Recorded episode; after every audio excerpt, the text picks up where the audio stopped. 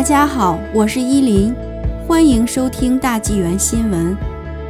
联邦五十九亿称加航受瘟疫影响，旅客将获退款。经过数月的谈判，联邦政府与加航达成了一项协议，以贷款和入股的形式，向这家遭受 COVID-19 重创的航空公司提供五十九亿元资金。据 CP 二十四刊登的一篇报道，该协议规定。加航必须向因 COVID-19 大流行而取消航班的乘客退款，公司高管的薪酬不能超过一百万元，同时恢复区域性机场服务。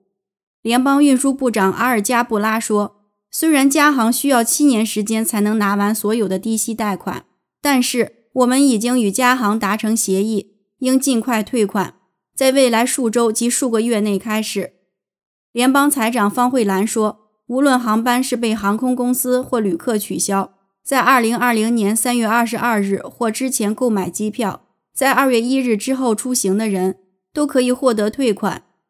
在二零二零年三月二十二日之后购买机票，但航班随后被航空公司取消的受影响旅客也可以获得退款。加航确认接受了飞行积分或 Aeroplan 积分的旅客，以及拒绝接受该两种积分的旅客。都可以获得退款。联邦政府此项支持计划包括五十四亿元低息贷款及五亿元股份，股份部分相当于加航总股份的百分之六，其中约十四亿元专用于帮助向去年购买机票后不能成行的旅客退款。另外，此交易要求加航维持目前的雇员水平不变或更高。加航已承诺在十三个区域机场恢复服务。并通过与当地营运商的联运协议，在另外七个区域机场恢复服务。该公司还承诺完成购买在魁北克生产的三十三架空中客车 A220 飞机，以保证 Mirabel 工厂工人的持续就业。加航在2020年的乘客数量下降了百分之七十三，当年裁减了两万多名员工，占 COV 的大流行前总数的一半以上。今年一月又裁减了一千七百名员工。二零二零年，加航亏损了四十六亿元，而前一年的利润为十五亿元。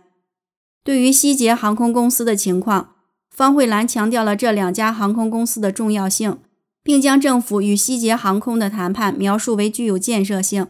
他说：“机票退款、高管薪酬、区域航线及就业门槛将是谈判的因素。”但任何交易都将基于相关航空公司的具体需求。